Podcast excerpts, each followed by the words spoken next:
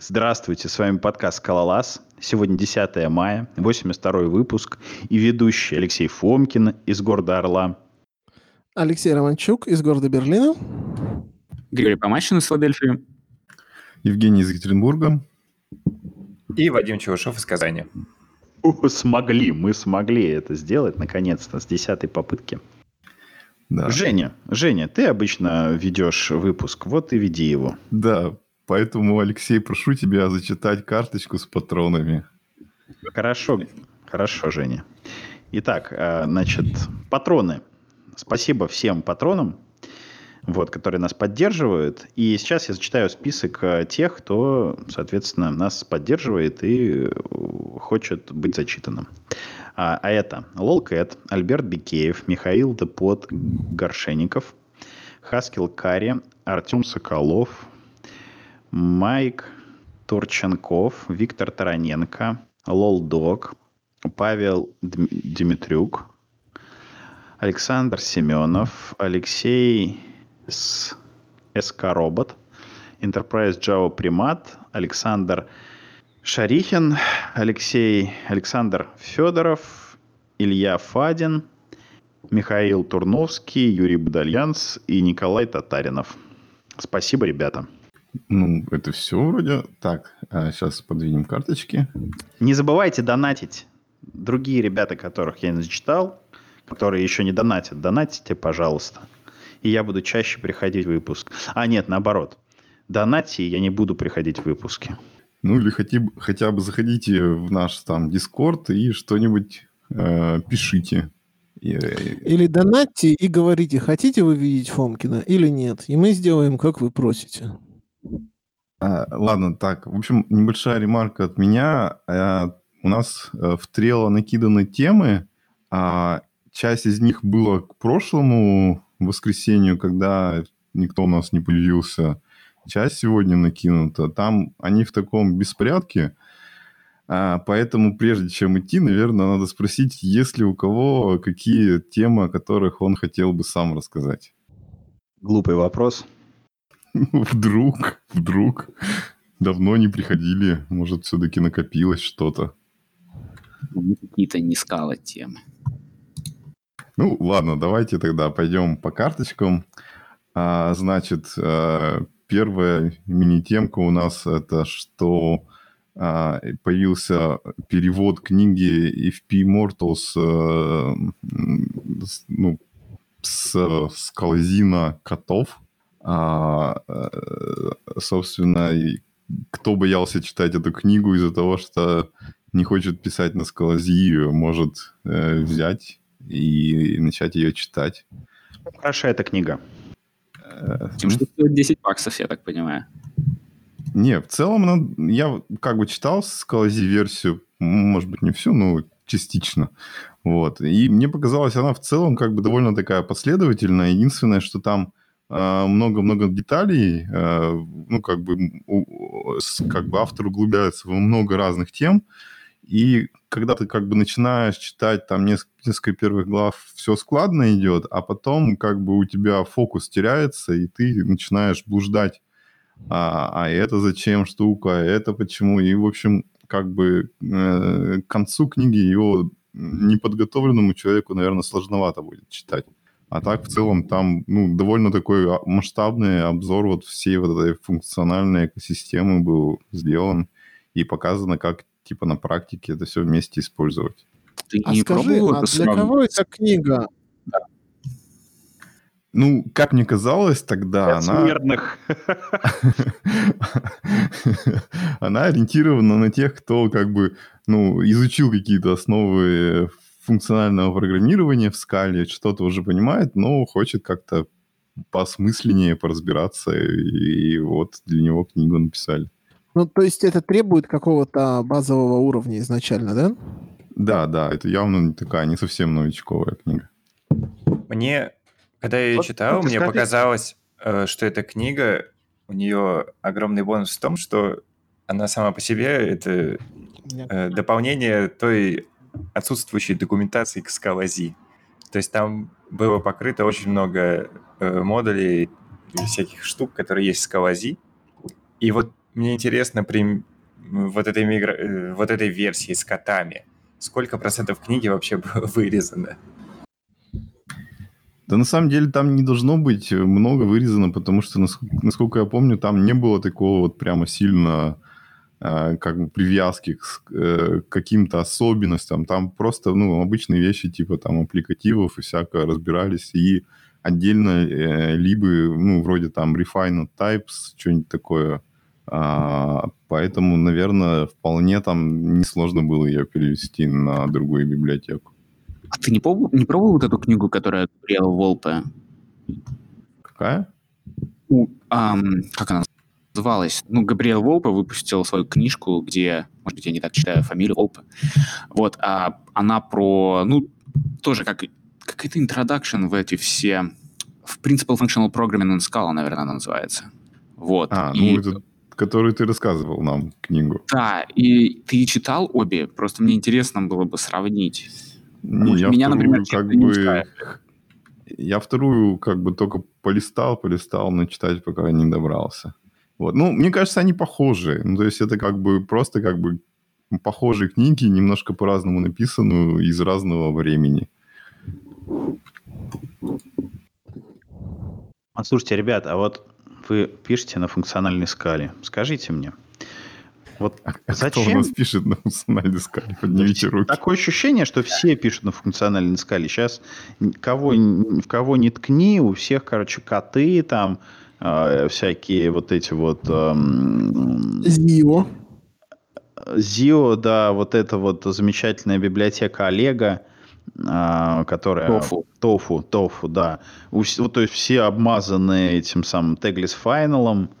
Вот. И если ты делаешь э, а для опшена get or else, тебя как бы сразу смешивают с говном, потому что надо делать fold. Вот. Э, то есть все пишут на функциональной скале. И вот скажите мне, ребята, почему у нас вот есть for comprehension, да, вот почему у нас нет такого замечательного отдельного ключевого слова, в котором не нужно было бы писать вот это вот underscore стрелочка влево для выражений, которые возвращают monad unit. Ну, там же не обязательно monad unit, там же может быть все что угодно, ты просто проигнорировать хочешь. Не, ну, очевидно, если, да, вот это очевидно, ну, мы, если у нас юнит, если у нас как бы юнит, мы это и должны игнорировать, да? То есть, ну, почему бы не сделать как бы игнорирование по умолчанию? Так оно же mm-hmm. есть, есть, есть же это, звездочка больше вперед, как бы звездочка ну, меньше. Звездочка, нет, звездочка, звездочка, звездочка больше, оно не дает, ну, как бы такого а красивого. Вот как читается? Я все думал, звездочка больше. А как правильно? Я не знаю. А, ну, кстати, придите в комментарии, расскажите те, кто, ну, это православие, духовность, как Ай, это правильно читать? Star Greater. А, слушай, не, Алексей, а какую проблему решаем-то, типа? А, мне просто ну, кажется, проблему что... Проблему решаем тебя, некрасиво. Если ну, у тебя, смотри. Если у тебя Мы... все... Да, блин, какой лаг ужасный в этом Дискорде. Ой, извините, запикайте. А, я имею в виду, что, ну, если у тебя есть, типа, 10 side-effect ов подряд, которые ты хочешь выполнить последовательно, звездочка больше нормальный план же, нет? Нет, потому что... Нет, потому что некрасиво. Потому что звездочка больше, а перед этим у нас все равно for comprehension же. Почему же? Почему же? Ты же можешь сказать... Не обязательно ж. Ты же можешь сказать, там, а, side-effect 1 звездочка больше, side-effect 2 звездочка больше, side-effect 3. Вот у тебя три последовательных side-effect а выполнены. Side-effect 3 flat map, потому что вот там мне не нужно игнорировать. Ну, короче, я к чему? Почему бы нам не иметь какой-то синтаксис типа async await, который бы прекрасно все это делал, как там в том же JavaScript или в Kotlin или в C-Sharp, вот, то есть где всякие асинхронщину делают красиво через async await, а, и она не отличается от императивного кода и понятно читаемо. Так, вот, а может что...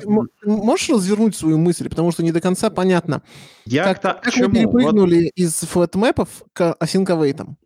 Да, и как э, и чем введение новых конструкций в язык, которые усложнят его, упростит ситуацию? И еще, откуда Тем, взялось что... утверждение, что Async Await будет... все им пользуются, и это невероятная нужная штука? Как бы за все сразу объяснять. Смотрите, Давайте, давайте по порядку. Давайте по порядку. У нас есть, соответственно, Извините, и при чем здесь Королев? Королев здесь вообще ни при чем.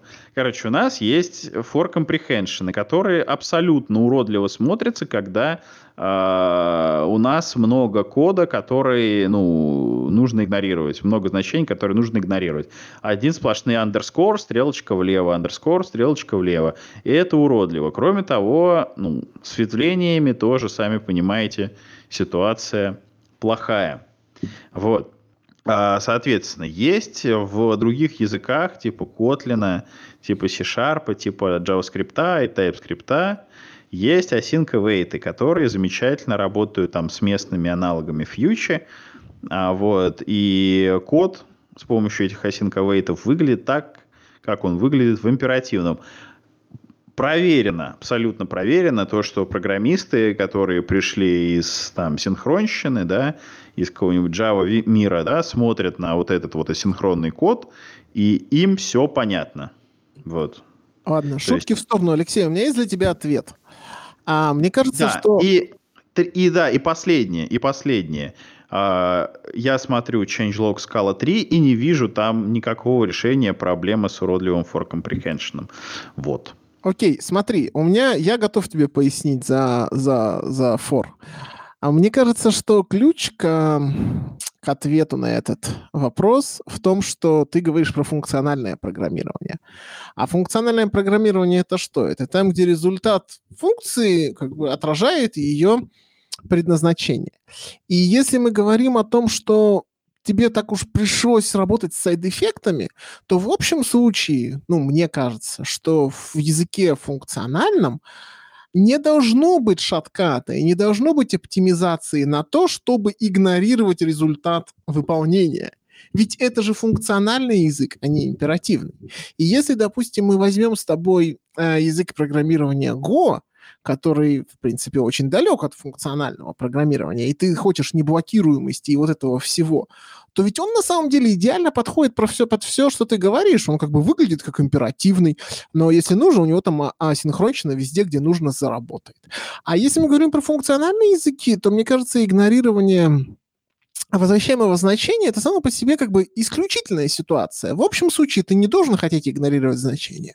Да, ты моделируешь некоторые сайд-эффекты в виде там своей, своей side-effect вот этой вот монадки э, и значение unit внутри нее. Но в общем случае мне кажется, что это как бы такой антипаттерн, что ли. Ну, если ты как бы логирование, конечно, делаешь с помощью side-effect ов, тогда у тебя все, конечно, обмазано этим будет. Но не делай логирование с помощью side-effect ов. Ну, понимаешь, в чем дело? Side-effect ов не избежать. То есть у тебя в любом случае они будут. Вот. И будут они в большом количестве, потому что real-world приложения, они как бы взаимодействуют со всем окружением. Вот. И мы подходим... Почему? Я же это вопрос про секции, в секции про FP, да? Почему я его задал именно? То есть мы в FP не можем как бы перестать писать нормальные программы, которые в любом случае делают сайд-эффекты. Почему бы нам вот не упростить жизнь? Мне кажется, что тут эм, все-таки ключ, опять же, он не в не в реальных программах, а в том, что все-таки моделировать нужно с учетом FP.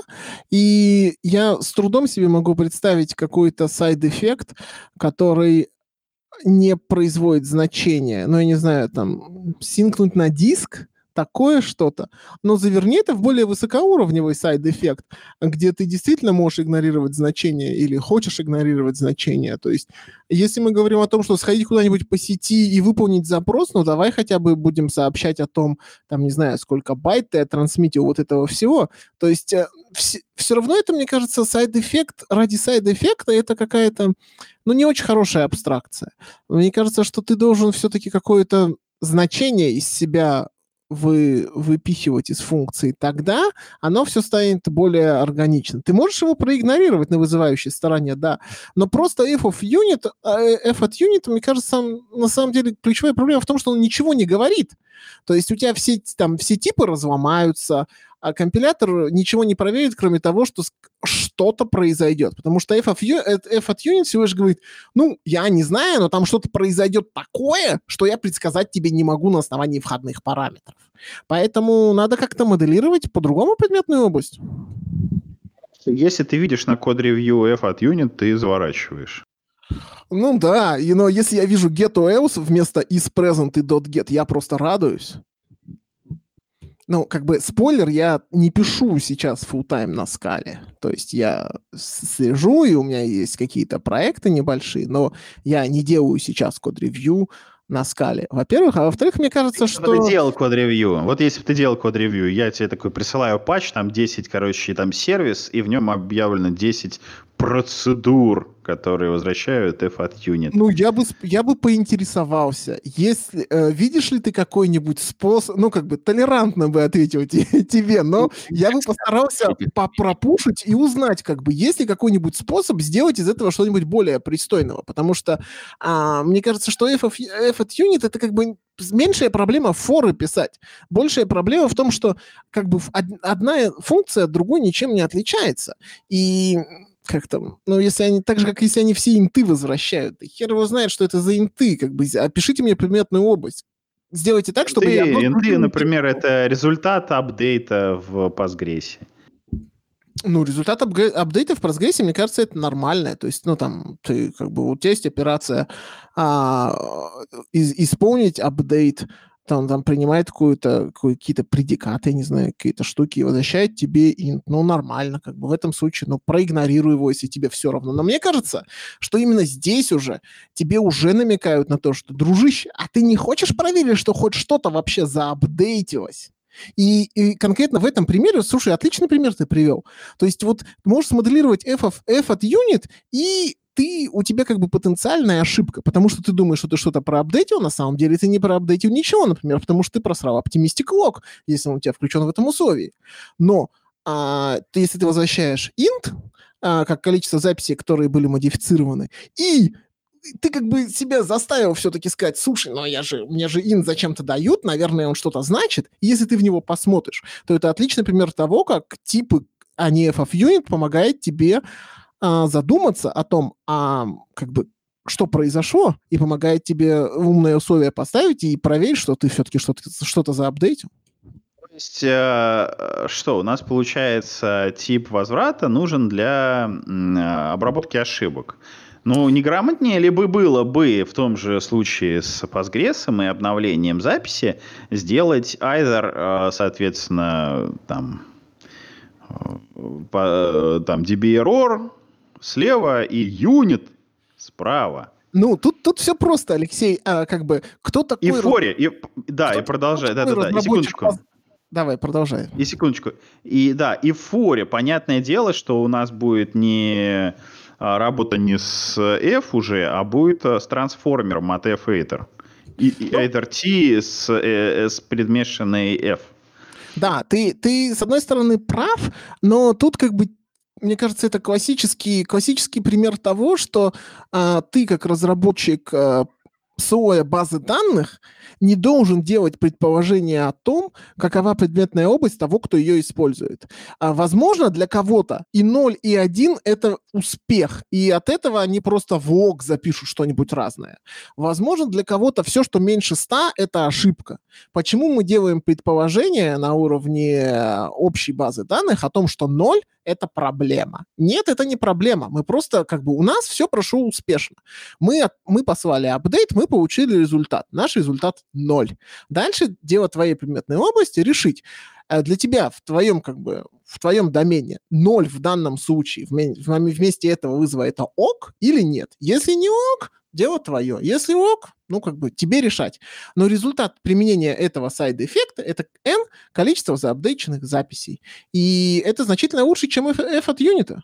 Прям, я прям готов подписаться, что это значительно лучше. Это даст хоть кому-то какой-то шанс задуматься о том, что это не как бы не, не в пустоту пук был.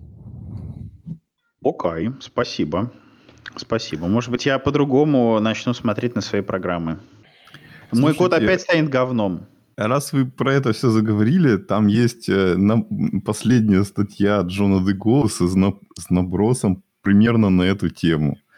А, она про то, что типа нет смысла трекать эффекты в коде, а, и это как бы не имеет никакого коммерческого смысла. А, а, и, короче говоря, ну, там он разбирает подробно, типа, как, как эффекты трекаются в Haskell, как можно это все реализовать на простой Java, и что это не даст никаких бенефитов, а, и э, на самом деле это все нужно совсем для другого. Вот, что Жень, как раз вот нужно следить. пересказал в, теч... в двух предложениях, а ты можешь как-нибудь это в 20 предложениях пересказать? Ну, рассказать, про что статья, потому что а, я подозреваю, те, кто нас слушают, они не все при, предпрочитали статью. Было бы неплохо, чтобы в их подкаст-приемниках они сейчас узнали, о чем мы будем говорить, и им было проще. Ну, давай чуть поподробнее. Как бы, короче говоря, он э, сначала там какое-то видение, неважно, что там. Дальше он переходит к тому, что э, показывает, что типа вот в Haskell э, принято считать, э, как бы условно так среди разработчиков, э, на таком полуинтуитивном уровне, что если функция возвращает его, это функция с сайт-эффектом, если она не возвращает его, это типа функция э, чистая. Вот. Не знаю, правда, кто так считает, но, по его мнению, как бы и распространено такое мнение. Но это правда. А, а, нет, нет по-моему, это неправда, потому что они до сих пор сидят, срутся, ИО чистые или не чистые, и доказывают то, что на самом деле ИО — это чистые функции, ну, ну, то есть выражено во, во, в чистом виде. Да-да-да, все правильно. Выражено не чисто, Он, а, он, он короче, дальше, дальше про это. Дальше он там... Ну, ну, короче говоря, вот он сначала показывает Э, типа несколько примеров, что а, как бы, ну, это типа миф, это типа неправильно, что а, можно на самом деле а, выразить работу с ИО на Haskell без а, использования, как бы, ну, не возвращая его. А, там он приводит какой-то пример с сокетом.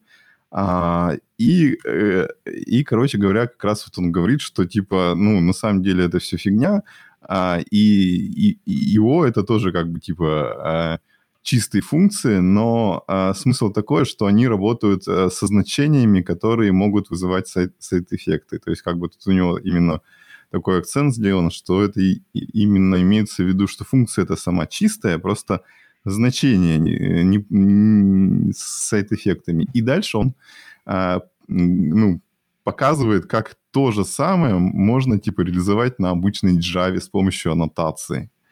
А, он типа, ну как бы вводит аннотацию impure и pure, а, и типа, ну как бы делает код, который, если там он а, пытается вызвать какой-то сайт-эффект, нам, типа, наш э, крутой аннотатор скинет ошибку, что надо, типа, исправить на другую аннотацию, что, типа, надо использовать там, типа, impure аннотацию вместо pure. И... Тут, тут уточню, по-моему, он там ссылается на реальную какую-то библиотеку, на реальный этот annotation процессор, который можно использовать.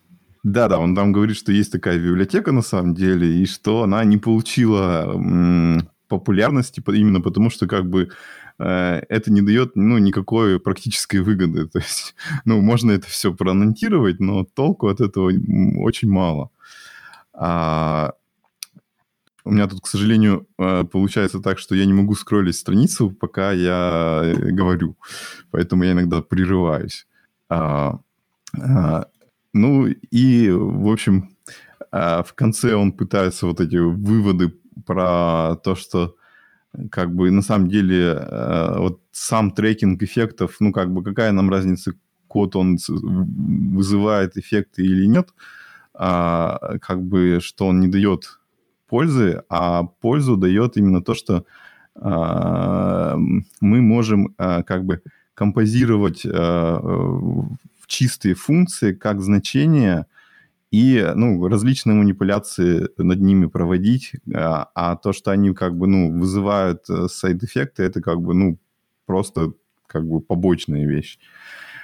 А, ну и дальше он там рекламирует Zio с таким большим-большим абзацем, что там все круто, Zio есть э, все, что нужно для функционального программирования, и не надо заморачиваться именно на, трек, на трекинг эффектов.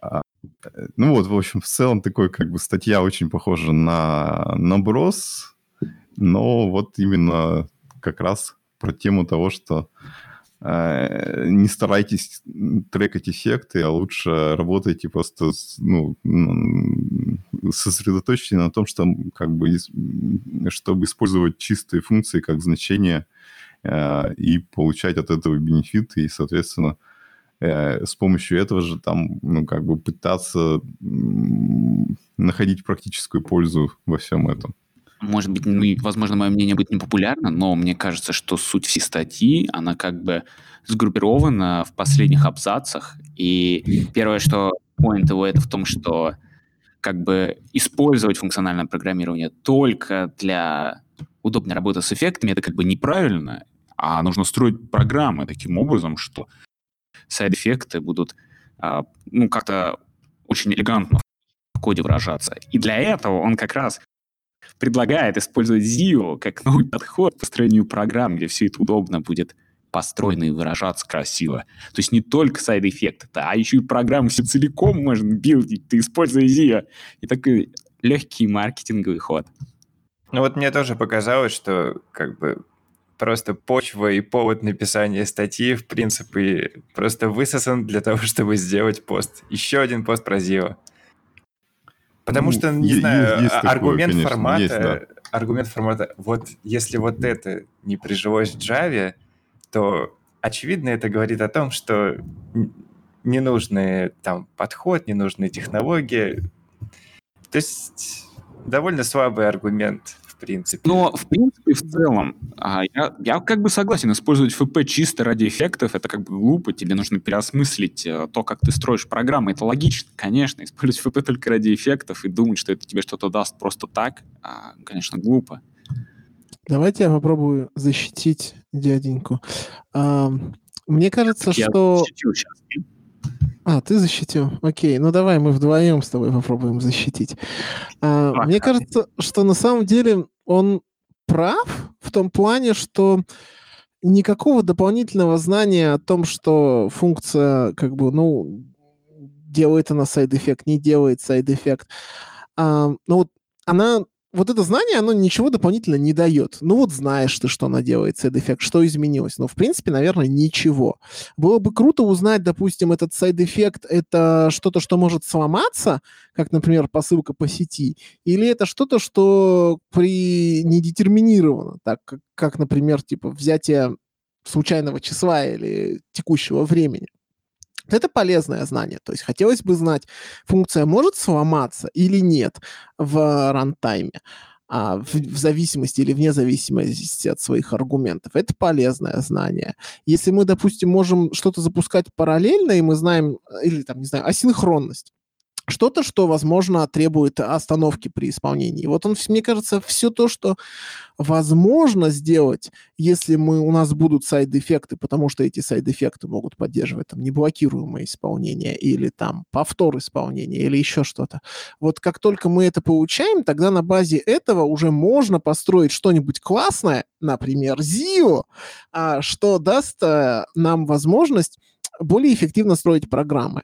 Но я не до конца согласен с ним, что это само по себе бесполезно. Это как сказать, что, ну, не знаю, это...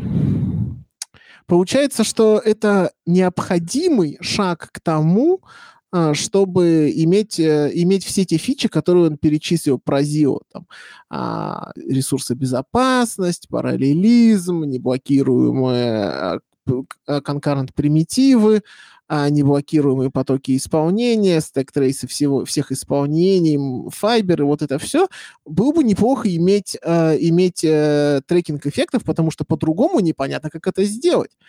А, но я согласен с ним, что вообще это само по себе, ну, как бы качество жизни значительно не улучшает, улучшает то, что поверх этого построено.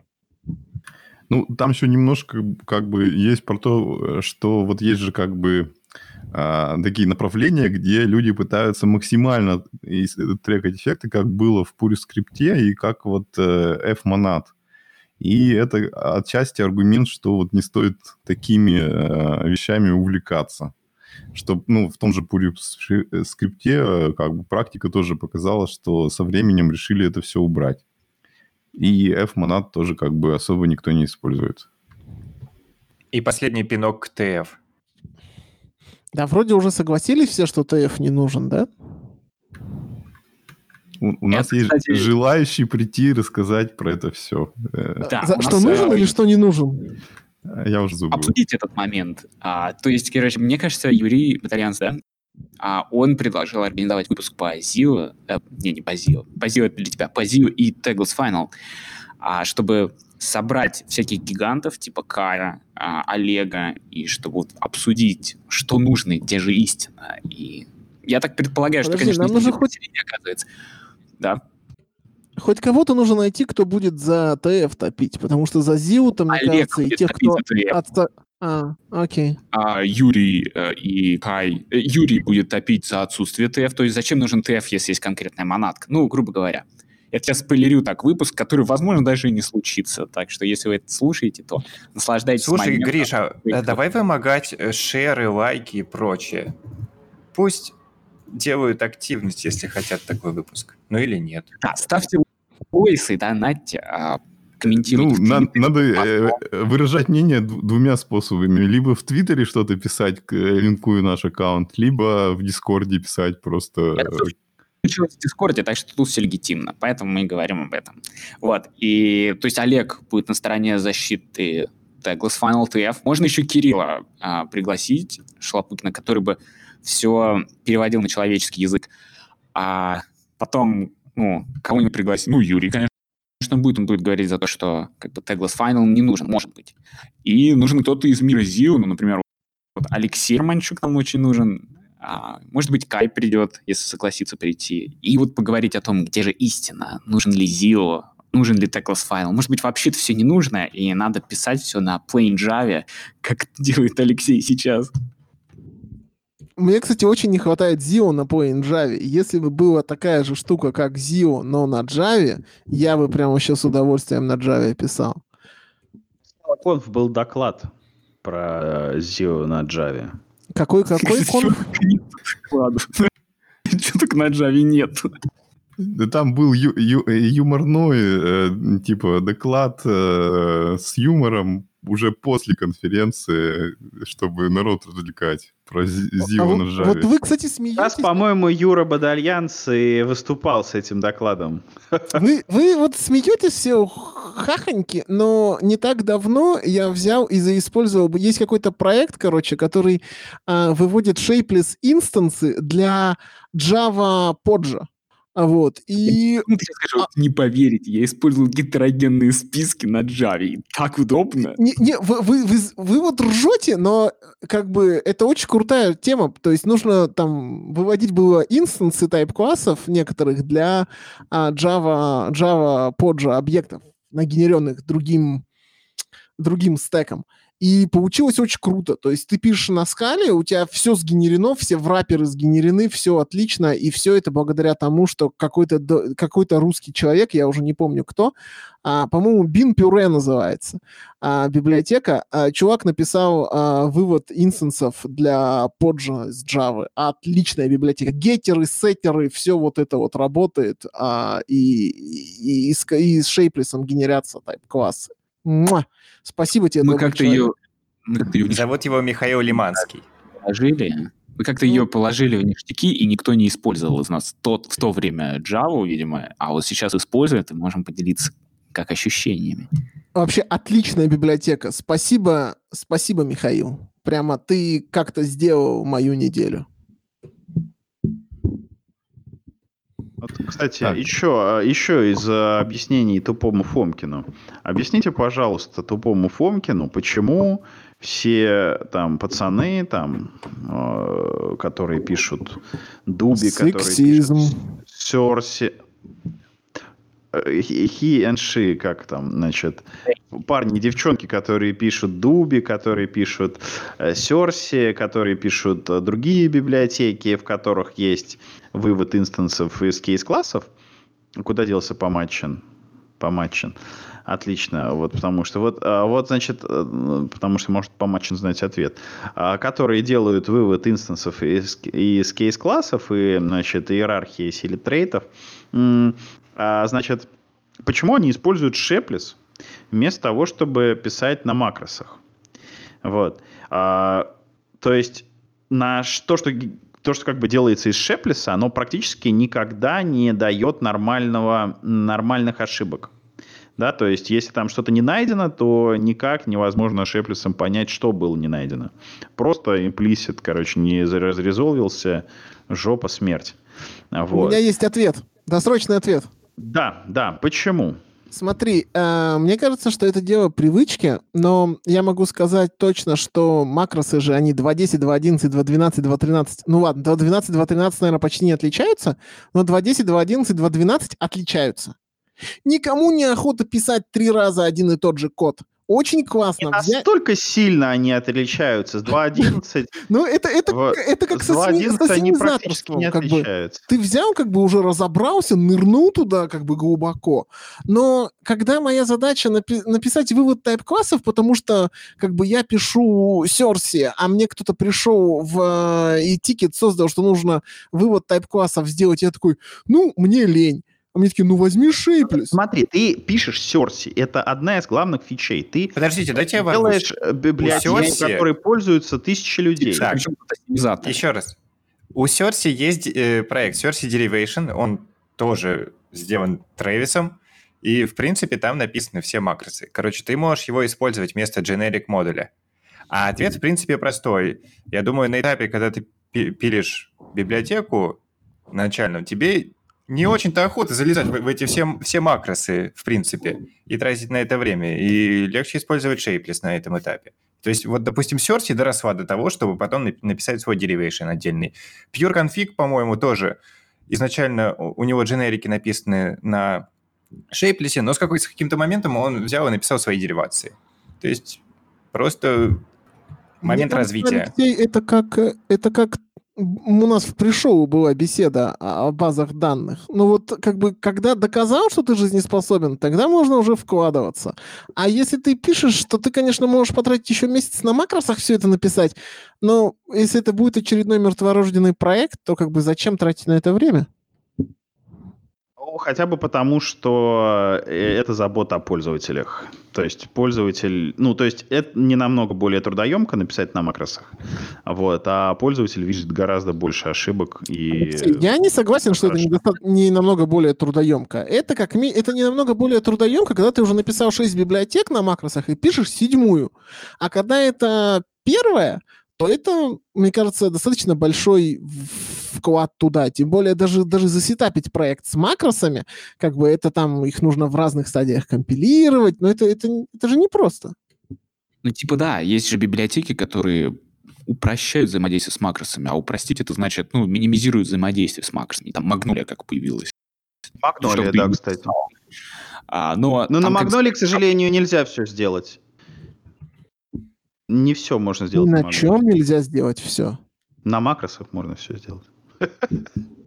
Rage quit. Ну что, ладно, давайте, там у нас еще куча тем. А, в общем, есть такая тема, что Scala Center начал делать такой гайд, как мигрировать на Scala 3. Сейчас, секунду. Так. А, ну, короче говоря, они решили э, пособирать э, фидбэк от разных людей, которые как бы пытаются какие-то проекты мигрировать на Scala 3 уже сейчас. И все это оформить в виде так, таких как бы советов и документации в отдельном репозитории. Там как бы, ну, пока не сказать, что много всего, но уже есть некоторые вещи, которые можно почитать, по крайней мере, перед тем, как ты соберешься что-то такое делать. Там на самом деле, еще если добавить, вы, наверное, все заметили, там э, на Contributors очень много топиков вывалилось с описаниями планов скала-центра. То есть там не только Scala 3 Migration Guide, там еще что-то про Scala фиксы, еще что-то. И про, а, про SBT, э, и то, что про его, что собираются делать поддержку BSP туда. Да, и, и про Scala Native у нас, он, кстати, тоже есть. Сейчас вот следующая карточка, сейчас кину. Но там, да, там же Кривда недавно нам скидывал ссором насчет миграции на Scala 3. Там же самая главная новость, что э, что, короче, в 2.13 будет компат со Scala 3, и ты типа сможешь использовать э, прям дотевские библиотеки внутри, получается, Scala 2 компилятора, что, видимо, они планируют довести туда union тайпы, то есть в 2.13 появятся union тайпы и intersection тайпы, короче, часть ну, дотевской функциональности. А? Я не расслышал Кришу. А ну жесть такая. Ну, круто, конечно, но жесть. Много очень делать. Ну, план, видимо, такой, что как бы люди будут постепенно использовать библиотеки от, от Доти в скале, и постепенно им проще станет мигрировать. Вот и все. И, помо... и, ну, кстати, не факт, что это жесть, никто точно не знает, потому что там, типа, упоминалось, что для Scala JS уже, например, те же Union Type, они есть и работают. А, еще из новостей там макросы, типа, туда-обратно все будут работать. Я не представляю, как это. Ну, то есть, все это не, на ну, уровне... Я, если макросы сделают, то, конечно, это мега круто. Ну да, но... Я правильно понял, что я могу спокойно переписывать свои библиотеки на Scala 3, и они будут работать в Scala 2.13? Ну, написано так. Ну, это По-моему. Как, Нет, как именно обычно. так не написано, но, возможно, да. Ну, как обычно, обещают, но а, еще неизвестно, будет ли это сделано. Ну, вообще говоря, Серси уже умеет кросс-компилироваться Scala 2.13 в Dota. Так что э, не так все и страшно, наверное. Scala 2.13 Dota, да, это ну, обратная совместимость, а это как наоборот. Forward. Да, понимаю. Forward, да? compatibility. Вот. И это, конечно, просто запредельная крутотень. Я даже... Это сложно просто выразить, насколько это круто. Вообще странно. Они вроде изначально, то есть, мне кажется, полгода назад, да, или когда там ну, около полгода назад сказали, что не хотят работать в этом направлении, и что никакой не будет скалы 2.14, а теперь они вдруг говорят, что сделают это в скале 2.13. А, меня все это радует. 2.13 будет такой замечательной скалой, которая останется с нами на долгие-долгие годы. Э, вот. И мы будем замечательно вот в одной и той же прекрасной среде, которая не будет ломаться. Мы будем а, развивать свои проекты долго-долго-долго, как на Java это самое шестое, а потом на Java восьмой. Вот. Я очень поддерживаю, что мне вот в этом году так мне нравится. сложилось такое впечатление, что все вокруг меня только-только начали мигрировать с 2.11 на 2.12. И как бы очень как-то 2.13 уже можно в проде юзать? Нет, Нет с 2.11 на 2.12. 2.10. То есть, как бы за, за 2020, ой, за 2019-2020 год люди только-только начали мигрировать на 2012, ой, на 12 версию, но еще, все еще не закончили. Ну, как бы на самом деле их же можно понять, потому что им нужно какие-то полезные вещи делать, а не миграцией скавы заниматься. И ну да, да. Ну бы... я имею в виду, что как бы э, это только по интернетам кажется, что так все мы весело уже почти-почти на, на доте перешли, а на самом деле реально где-то половина людей все еще сидит на каких-то древних версиях. Гриша, а Spark собрали уже под 2.12? Григорий? Григорий, видимо, отошел. Ну, давайте Нет, дальше. я, короче, жал не ту кнопку. Проклятие, я уже целую тираду высказал тут. В общем-то, Spark уже по 2.12 в проде есть, и был бы тут криво, он бы поделился об этом. И, но он бы сказал, что э, все равно очень много сервисов еще на 2.11, и Spark как бы 2.11 ориентирован, однако EMR 6 уже релизнулся, и там есть скала 2.12, но забавный момент, что половина амазоновских лип, она до сих пор 2.11 не поддерживает 2.12. Такой вопрос, для кого они тут MR6 релизнули, непонятно. Но мы используем, потому что я хочу дропнуть э, нее.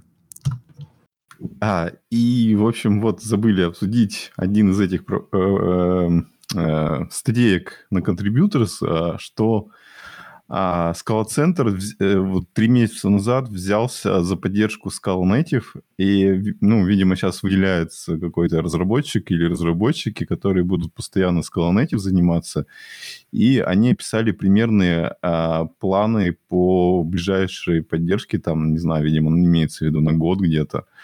А, и, э, ну, как бы самая главная новость, что как бы сейчас Scala Native, она прибита как раз к 2.11, и они будут мигрировать э, в ближайшем будущем э, Scala Native на 2.12. А... Нет, наверное, получается на 2.13 типа сразу в тесте выйдут. Не, они пишут, что на 2.13 тоже планируют, но сначала будет 2.12. Вот тут, кстати, вот с биндингом вот этой версии с поддерживаемой скалы тоже, ну, проблематично может быть. Я когда а, пытался свой библиотеки, ну, я до сих пор чуть-чуть их, чуть-чуть доти перегоняю, ну, э, чтобы Dot компилятор мог их скомпилить и даже тесты проранить. А, и у меня косяк возник в том, когда Дотти решили обновить до скалы 2.13, и получилось, что я не могу Spark э, глину всякую скомпилить вообще. И это таким небольшим блокером стало, что вот они слегка рановато, ну, или Spark слишком поздно а, переключаются на 2.13. А вот поэтому, возможно, они не переключаются на 2.13, либо потому что там слишком нетривиальный функционал какой-то им надо переписывать. Не, ну в Scala Native там вообще все как бы сильно по-другому, поэтому, э, ну, очевидно, что это довольно сложно сделать, даже на 2.12 все переделать. Очень грустно то, что в этом роадмапе нет ничего про поддержку Windows. Ну, это, видимо, будет после того, как они сделают поддержку Scala 3. Алексей, мне бы очень хотелось... Что? Windows зачем? Зачем Windows? Да, зачем Windows? Ну, я не знаю, например, игрушки писать на скала, логику для игр писать на скала. То есть рендер ты пишешь на плюсах, и либо, которая вот тебе DLL делает Scala Native, ты ее используешь ну, обычно же пишут не на компилируемых языках. Ну, я, конечно, как бы не настоящий сварщик, но, но все же, все но же пишут, пишут на интерпретируемых. По-разному, по-разному. Подожди, по а ты знаешь, что оно не работает под Windows? Я и говорю, что плохо, что в роудмапе нет ничего про Windows. Нет, а может оно уже и так работает просто? Нет, нет, оно не работает под Windows. А по сети, поддержка сети-то полностью есть уже, нет? А если мне не изменяет память, нет. Ну, вот, вот это, мне кажется, значительно больше блокер. То есть, как бы, если, если, если бы можно было взять, а, как он называется это, HTTP4S, э, и, я не знаю, и Дуби, и вот это все, и скомпилировать нативный бинарь, вот это было бы круто, потому что бэкэндов у нас миллион уже написано на скале, а игры, может быть, две. А, и и это, мне кажется, значительно больший блокер к тому, чтобы внедрять и использовать Scala Native, чем, а, чем, чем На самом деле это, это никому не нужно просто. Давно бы уже сделали бы версии для Scala Native и того же HTTP4S, если бы было нужно. Конечно. Потому что, Конечно. потому что э, Scala Native прекрасно дружит с сишными библиотеками. Можно было бы взять либо Vent, тот же, и, вот, или от Node.js, эту библиотеку, которая наследник либо Vent, как она там, либо UV, вот, UV, вот, и заиспользовать ее и построить на базе этого веб-сервер, вот, и будет это все хорошо работать. Ну, насколько ну, это возможно видимо, в Scala Native хорошо. Да, видимо, он как неуловимый Джо. Никому не нужен. Вообще, мне кажется, плохой идеей то, что они а, пытаются реализовать вот Java библиотеку да, там куски Java библиотеки в Scala Native. И в Scala JS это плохая идея была, и, соответственно, в Scala Native тоже, мне кажется, это плохая идея реализовывать э, Java namespace. Не, ну там без него же как бы очень много вещей ты не сделаешь никак. То есть э, весь, весь выход в натив, он, он сейчас делается в стандартной скале через джавку. Ну, просто со временем, если бы это не было GVM, это мог бы стать такой прямо мега отдельный язык, который ну, сам по себе полностью самостоятельный и компилируемый. Это на самом деле, а почему они так делают? Потому что стандартная библиотека э, написана так, что ей нужен, ну, как бы, ей нужен Java namespace. То есть она ссылается на Java namespace, и это, наверное, единственная причина, почему они так делают. Чтобы не переписывать стандартную библиотеку. Чтобы можно было использовать ту же, и она работала бы так же, плюс-минус. Поехали дальше. Да, там есть такая интересная тема о, о том, что Twitter решил переходить с Pans на Bezel. Все, теперь тоже Pans, э, Bezel использую вместо Pans. Ну, Bezel это же чудовищно, ребята. Это отвратительно же. Там просто все ужасно. Ну, короче говоря, они еще сказали, что как бы они, у них есть э, некая отдельная тема, которая занимается новой версией Pants, типа Pants V2, в котором типа, ну, как бы такой значительный реинженеринг всего а, происходит. И вот есть надежда, что как бы со временем они разработают еще одну систему сборки, которая будет типа как средняя между штанами и безелем. Вот. Если у Твиттера к тому времени не закончатся деньги. Ну, у них вроде пока есть, так что... Ну, а что случилось с Reasonable Scala компайлером? С каким компайлером? Ну, Бурмака, который уходил пилить в Твиттер компайлер. А, ну, он как ну... бы, сколько они его, три года пилят, хотя они хотели выкатить а, первое что-то, что уже можно щупать и компилировать через год. А, но они там, наверное, что-то пилят до сих пор.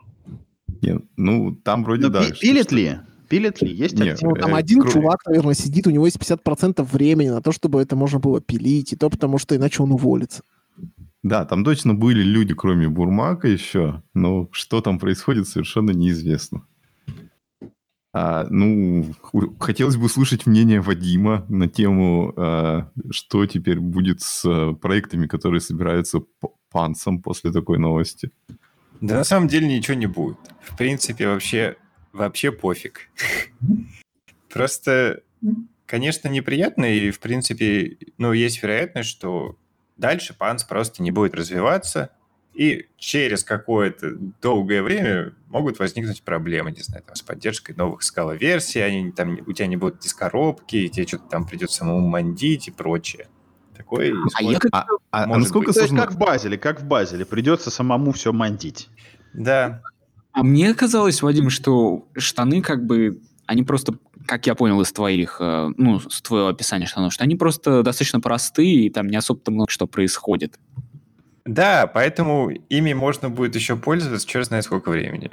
Ну, как бы build tool ы — это не библиотеки, а их так часто, не знаю, не обновляют, в принципе. Мне кажется, до сих пор кто-то собирает каким-нибудь Ant ом. До сих пор люди, сишники, собирают мейком. Поэтому не, не столь ужасно печальная новость, чтобы сразу бежать и перескакивать на Бейзель. Короче, какое-то время можно подождать. Ну и во-вторых, там какие-то чуваки другие заявили, что в принципе мы и так там этот коммитим и все такое. И если что, мы поддержим панц. Я не помню точно название компании, но они в этом трейдике отписались. Кстати, за Make, за Make и Ant сломаю пожарный гидрант.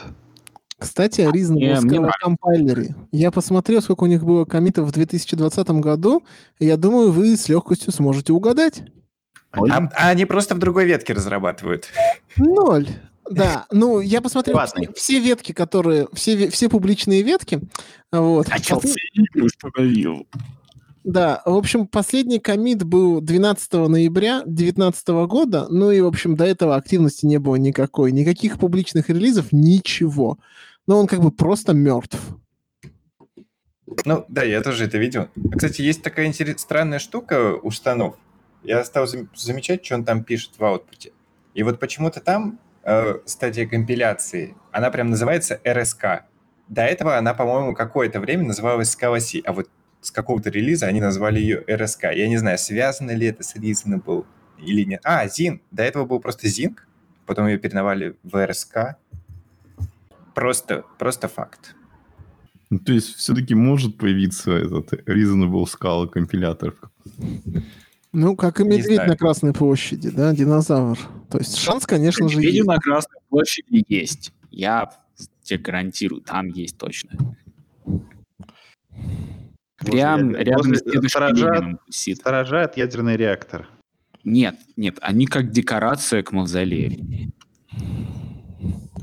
Вместе с балалайкой, видимо. Да, да, и еще шапки-ушанки.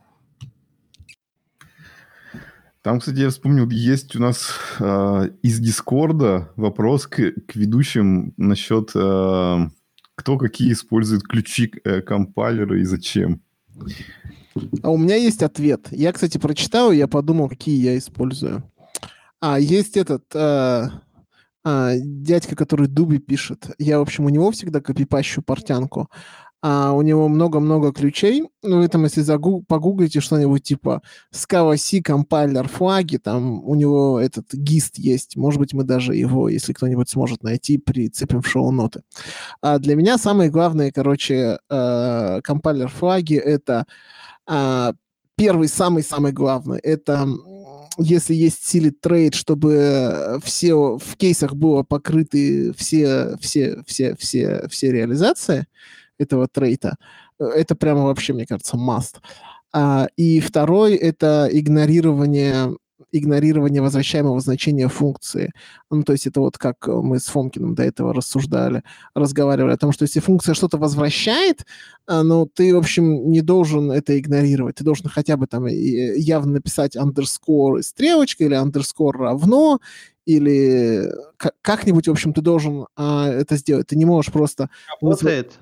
Что? Э, это работает, я, э, слушай, это, эта штука работает только когда ты игнорируешь э, в, в конце. То есть у тебя объявлена функция как возвращающая Нет, не только в конце. Не только, не в, только конце. в конце. Например, если у тебя есть функция, которая возвращает строчку, и ты, ну там, например, не знаю, функция, функция дай мне имя пользователя. И вот у тебя, и ты пишешь какую-то другую функцию и пишешь дай мне имя пользователя, новая строчка дай мне имя пользователя, то есть возвращается последний стейтмент, а первый стейтмент, результат первого стейтмента игры игнорируется, это будет компайлер ошибка. То есть должен написать, я не знаю, там, wow wow underscore равно дай мне имя пользователя, новая строчка, дай мне имя пользователя, это будет возвращаемым значением. То есть да, это хороший флаг, это хороший флаг, если у тебя скала команда и в ней есть джуниоры, вот, то очень вероятно, что они сделают, вызовут, вызовут что-нибудь, возвращающую фьючу или ИО, и как бы не сделают этому делу ран. Вот. Ну, я, и я... это будет просто потеряно. Я бы не был категоричен относительно джуниоров. Я в своих использую проектах. Хотелось бы верить, что я как бы вырос из этого, но мне кажется, что это прямо масса. Да, да, ну, в общем, безусловно, полезно. Меня, э, меня да, тоже включена, включаю эту штуку. Но мне всегда казалось, что она по последнему только, только на последний, на последний вызов реагирует, который вот возвращается. Все. Вот. А ну, наверное, стоит добавить... используете вы. А, ну да, наверное, стоит добавить deprecation, который в 2.13 а, был удален. А вот, он тоже полезный и ворнинги выкидывает, когда ты что-то депрецированное используешь. Ну и Fatal Warnings, конечно же. Куда же без него? А, ну, Нет, Fatal Warnings э, непонятно когда, потому что он иногда мешает на стадии активной разработки. Ты что-нибудь там быстро накидал, пусть оно какой-то, ну, ворнинг, который плохой, да, но тебе нужно доказать, что фича работает.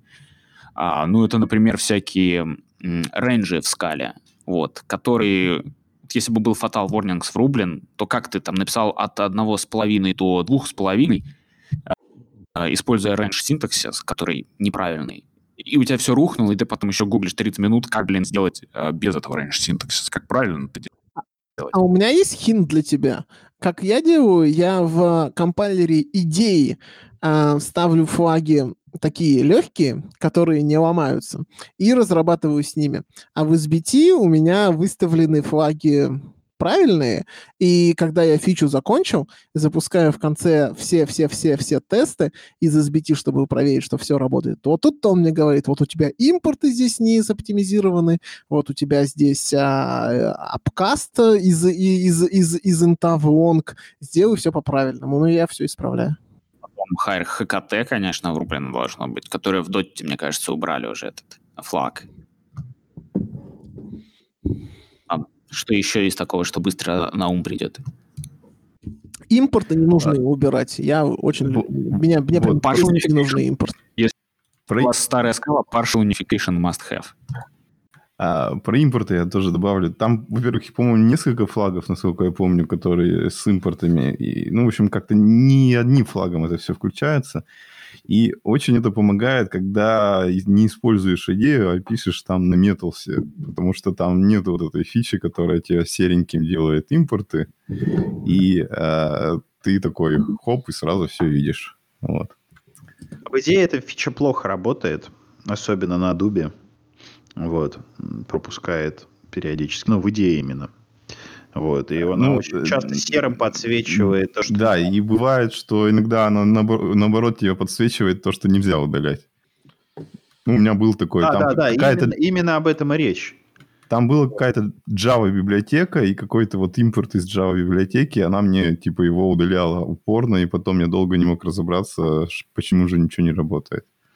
Мне кажется, что еще Existentials может быть полезен, когда ты взаимодействуешь со всяким Java API, и когда вот они делают вот эти билдеры свои, query builder, builder pattern реализуют, и получается, что ты не можешь доказать, что у тебя тип рекурсивный, ты это легко можешь э, доказать, кастанув э, в экзистенционал, который, ну, в, экзистен... в, э, в экзистенциальный тип, который просто, ну, помогает целый компилятору доказать, что у тебя рекурсивный тип. То есть, если у тебя какой-нибудь query а, от T и query, и знак вопросика вот этот а, джавовый, то скала как бы не разрезовывает это, пока ты не кастанешь ее в query, где вот этот T э, форсам, где T вот будет под типом query от T. Ну, что-нибудь такое вот. Ну, такое вот взаимодействие с Java API может быть упрощено кастомом в экзистенциальный тип. Поехали дальше. Я, кстати, добавил ссылку э, на с, на, на гист с флагами в шоу-ноты, так что можете посмотреть. Там типа у Cat, вот этот вот дяденька. А я добавил делает. ссылку на плагин. Короче, чтобы не копипастить вот эти э, флаги, э, есть плагин к компилятору, так и называется, Beeple Cat, а, по нику... А ты куда его добавил? Блин, я в Discord скинул. А. Ну, там и а как раз SPT Роб Норрис, считай. Мы, наконец, приближаемся к теме, ради которой все это и затевалось. Алексей, тебе слово э, про, видимо, про новую версию. Почему, а почему я обязательно должен об этом говорить? Можно я помолчу, а вы обсудите? Ну, давай, давай я посмотрю. Я писал э, э, новость об этом в ништяки, так я могу начать. Давай, давай. Ребята, вышел Королев с поддержкой ZIO и кучей множеством других полезных изменений. И весь changelog версии 0.15 весь опубликован. Там очень много багфиксов. А, и, ну да, поддержка ZIO уже, наконец. Мы все используем ZIO. И вообще я бы так. хотел добавить, на самом деле, то, что как бы про Королев, хоть мы и стали меньше говорить, но поддержка его осуществляется всегда Алексеем и в чате в нашем Scala.ru можете задавать вопросы. И есть даже специальный чатик Королева, о котором не все помнят, и, и он недостаточно рекламированный, считаю, можно задать вопрос непосредственно Алексею и вести уже какую-то конкретную беседу по поводу фичи Королева или каких-то проблем, может быть, у вас есть. Вот, ну, да. Вот, а в Королев чатике, кстати, там живые люди, которые пользуются Королевым, вот, и то есть там бывают дискуссии всякие именно с живыми людьми, которые практикуют Королев, и это не только я. Вот. А в тексте новости, ой, фу, релиз нотусов прилинковано examples а, а, небольшой программкой, которая а, делает типа на HTTP какую-то формочку и использует ZIO. Вроде все выглядит довольно ми- минималистично и симпатично. Я вот заметил, что, кажется, с этим релизом произошел ежегодное событие в Скава.ру «Срач Королев». Не знаю, там очень много срача было про это. Нужен, не нужен. А где, Я где думаю, срач этот был? В Скава.ру. А, ну, как, как обычно. Я бы выделил даже официально, не знаю, как праздник или дату, когда это должно происходить ежегодно. Ну, надо сказать, что вот этот релиз, он очень такой большой. То есть я пол, полгода ничего не релизил. Там был 0.13, 0.14, которые там шли друг за другом там с разницей в месяц, что ли, или в две недели. Вот. А потом был 0.15, который я пилил полгода. Э, я и эм, Владимир Морозов. Э, мы на пару, э, значит, пилили этот релиз. Вот. И он, ну, он здоровый. Он очень большой. Там внутри переделана система эффектов. А раньше в Королеве эффекты, они были... Ну, то есть вот то, о чем мы спорили последний раз, когда я был в подкасте предпоследний раз, когда я был в подкасте, с Лешей Романчуком мы спорили о том, могут ли там эффекты, ну, можно ли сделать такую обертку для эффектов, которая была бы универсальный, и насколько вообще это можно сделать.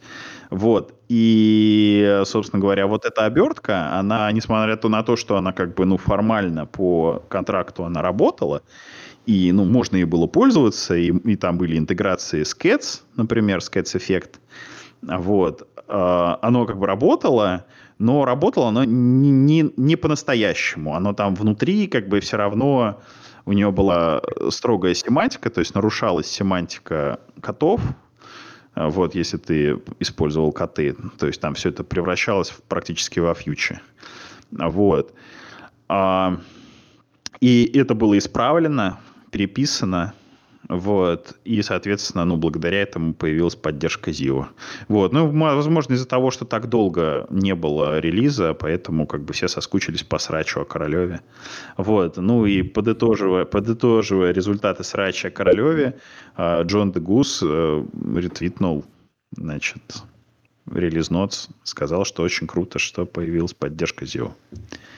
Мы а можем тебя, понимаю, что это... только поздравить с этим, потому что мне кажется, что... Я вообще первый раз, когда увидел Королев, я был настолько поражен, нас...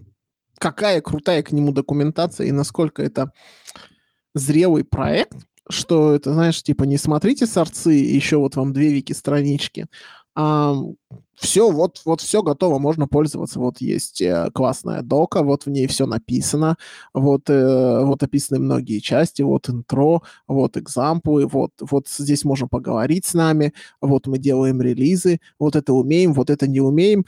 Это очень круто, Алексей, на самом деле. Я прямо по-хорошему завидую а, тебе, и мне кажется, это очень крутой, высокий уровень того, насколько ты насколько ты круто ведешь проект, потому что ну, доки по ним вообще всегда, лично я вообще всегда по ним сужу. И не к ночи будет упомянуто Скалази, как бы, на мой взгляд, сдохла из-за того, что если ты Хаскил не учил, то у тебя нет, нет, нет шансов выжить внутри. А здесь ты можешь почитать, и все написано. А еще я посмотрел сорцы, и можно найти свою собственную реализацию, ну, или э, трейд для очереди стрима и эффекта. То есть, как бы, ты пошел по пути того, как раньше шел Дуби, да, когда они делали свое I.O. А, ну, смотри, как бы в...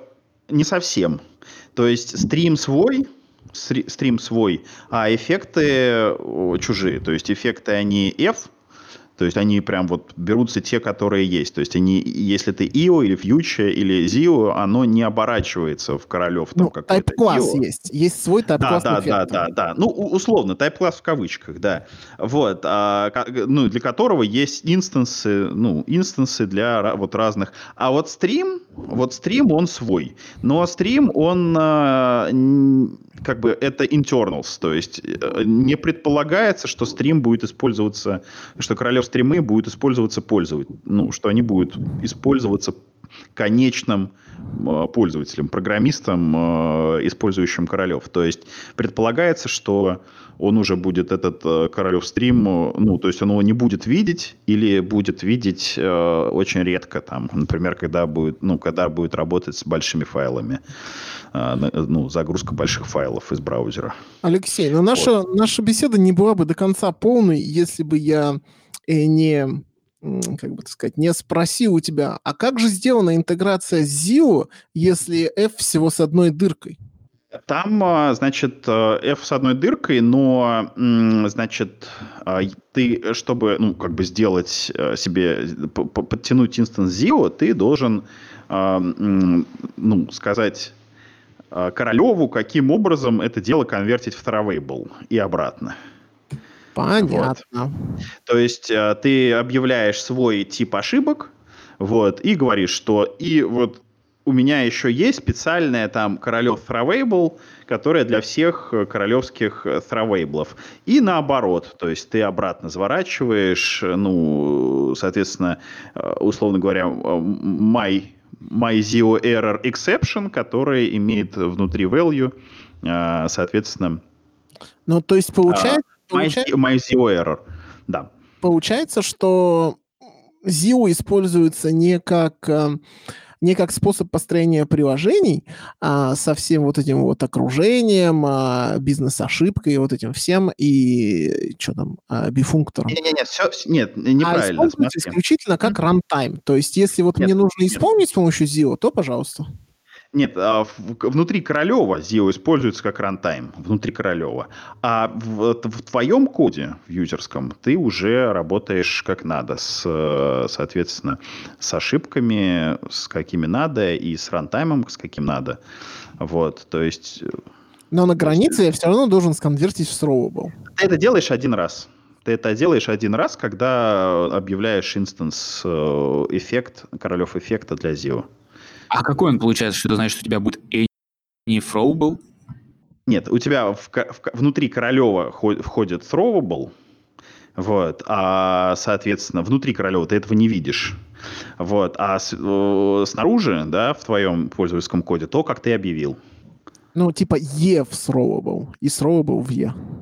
Да, но это, ну, как бы в твоем коде этого нет. Это там, внутри Королева. Ты это да, один раз я, объявляешь... я могу ZIO писать, ZIO, там, R, R и A, вот это вот все. Да, но, да, да, но, да, да. Но, но, чтобы, но, что, но чтобы исполнить мне этот handler, мне нужно сделать instance, а чтобы сделать instance, мне нужно рассказать, как он, а, видимо, видимо где взять R, да, и как конвертить uh, E в throwable. Да, да, да, верно. Но это нужно делать один раз. Один раз, и это, ну, как бы, ну, три строчки кода. Вот. То есть оно на твою логику никак не влияет. Ну, можно посмотреть пример, там как бы есть все. Поздравляем. Мне кажется, это крутой релиз. А, единственное, я, я единственное хочу, хочу все еще узнать, как там с тестированием, с сколько, а, сколько пользователей можно на одной тачке держать. И какие задержки в США будут? Это, да, ну, смотри, перформанс бенчмарки есть, да, ну, то есть, они, ну, как бы мы их делали, вот. И есть, соответственно, тулзовина, которой э, можно мерить. Да? То есть ты можешь свое, ну, запустить свое приложение, э, натыкать в дебаг-моде ну, какой-то сценарий. Например, там ты зашел, покликал по вкладкам, э, не знаю, там зашел какой-нибудь попап открыл, еще какой-нибудь хрен сделал, да, ну, то есть потыкал. Вот.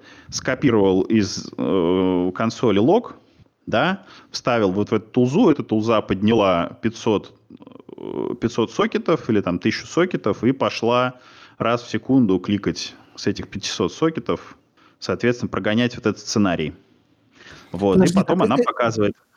Это получается, да. каждому нужно сокет держать, да? Ну да, конечно. Ну, Королев держит сокет, веб-сокет. А ты не узнавал ради интереса? Ну, там мы знаем, что типа поток на Java это там 4 мегабайта. А сколько сокет занимает? Ну, сокет это не поток же, это iNode, то есть это файловый дескриптор. Вот, то есть оно, оно не держит по потоку на сокет. Вот, то есть там, ну, я не знаю, это дешево. Вот, сокет это дешево. В, если это не, не тред, да, ну, не синхронный сокет такой из древней Java, вот, или там из древних, из древнего Apache. Помните, может быть, когда-то давным-давно Apache сервер, HTTP да, сервер. Конечно, помню, да, да, потому что once upon a while Hadoop User Group... Ну, что, что, что еще раз? А, да, давайте по очереди. Леш, давай скажи, что не, нет, Я молчал, я ждал, когда ты скажешь. А, хорошо. Короче, фишка там в том, что а, периодически в Hadoop User Group заходят люди и спрашивают про Apache сервер. Дело в том, что Apache Hadoop как бы, да, некоторые заходят и спрашивают про Apache 2 сервер. По какой причине, я не знаю, но вот так. У нас даже нету слова Apache в описании канала. А О, Hadoop, вот, Hadoop да, вот тоже еще живой? А, не знаю. А, скорее всего, да. То есть Кривда мог бы пояснить за это. А, но я не использую хадуповский MapReduce. Если говорить об HDFS, то да, она живая. Этим пользуются, я думаю, компании, которые не хотят зависеть от вендора, либо хранят какие-то чувствительные пользовательские данные, иначе бы они... Ну, очевидно, что если есть возможность, нужно использовать что-то типа S3 или э, Azure, типа Google Cloud. Но в ряде случаев хочется некоторым компаниям хранить данные у себя, и в этом случае они используют HDFS. И HDFS, ну, почти как нации, да, ее используют. Я все а хотел вот все... добавить. Да-да-да. А вот эти все S3, либо Azure, либо Google Cloud, это, ну, это в каком-то смысле это все HDFS будет. То есть Hadoop э, что-то мертво, что-то нет. Я хотел закончить про перформанс бенчмарки. Вот. И, значит, результатом вот этого кликания ты можешь посмотреть, соответственно, какая была, э, соответственно, задержка. То есть, ну, при, там средняя, средняя, средняя арифметическая, медианная и так далее, максимальная, минимальная. Да, но я-то имею в виду, сколько вот. пользователей может выдержать. Э, так очень он... зависит, очень зависит от приложения. То есть, может быть, приложение там супер простое, и, пожалуйста, на говносервере из одного там с одним ЦПУ и 512 метров памяти, там тысяча пользователей э, держится.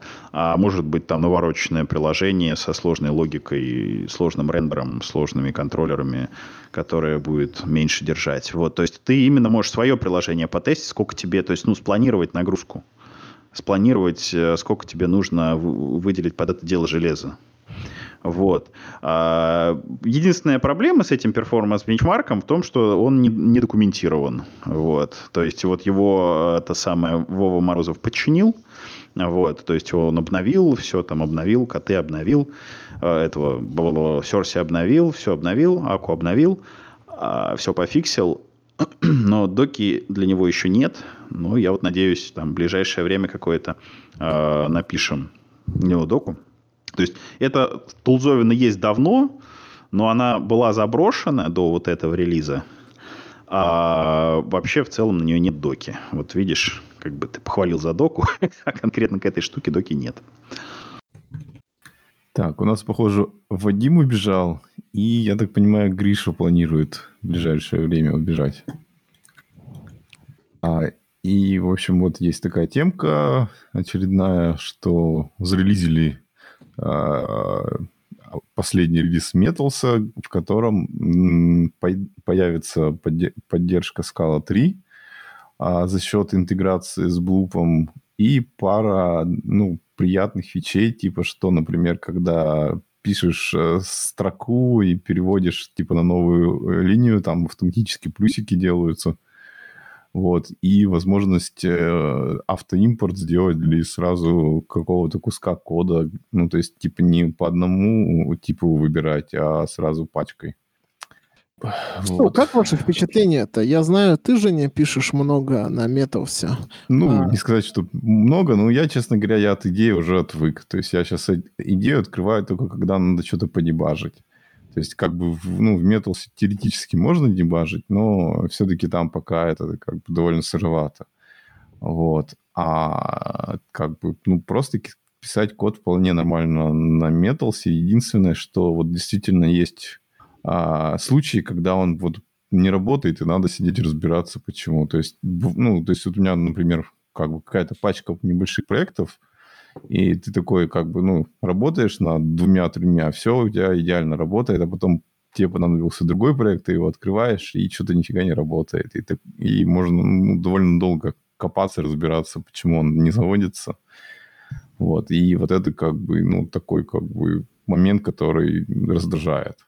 Вот. Я хочу а сказать, что он у меня как-то а, ну, периодически работает, а потом вдруг отваливается. Извини, что перебил. И э, ну, то есть есть проблемы какие-то конкретные со стабильностью, то есть он как-то эпизодически. То у тебя все работает, то не работает. И я раньше, ну, я написал даже специальную функцию, которая удаляет просто VS Code целиком со всеми ну, вообще полностью, и ты потом его просто переустанавливаешь, э, импортишь конфиг, и все опять работает внезапно. Но я потом уже забил, он как-то сам своей жизнью живет, что-то там обновилось, э, заработало, что-то обновилось, отвалилось. Вот, но в целом он хотя бы не лагает, это уже приятно. У меня, кстати, вот такого, Слушайте, как ты я... описываешь, Подожди, нету. Про, про лагание. Сейчас, секундочку, можно ремарку? А, нет, ладно, Жень, продолжай, а то я перебью. Ага. Ну, у меня вот как э, Гриша описал, такого ситуации нету. У меня обычно именно бывает, что э, проект там какой-то, ну, какой-то legacy, там типа какая-нибудь старая версия чего-нибудь, и именно из-за этого он не работает. Ну, пока ты там разберешься в каком, не знаю, под модуле там где-то прописана не та версия скалы, и, ну, как бы не работает. И еще есть такой момент, что если ты как бы пишешь какой-то хитрый код, и ты там все поломал, оно все перестало компилироваться, и вот часто в такие моменты перестает вообще тоже в Металсе многое работать. Ну, то есть пока ты его не, как бы везде там, не знаю, вопросиков не наставишь и не, никак ты не скомпилируешь этот код, у него там, видимо, семантик DB не обновляется и не хочет вот, я хотел сказать по поводу тормозов. Я, короче, много лет э, уже программирую на идее.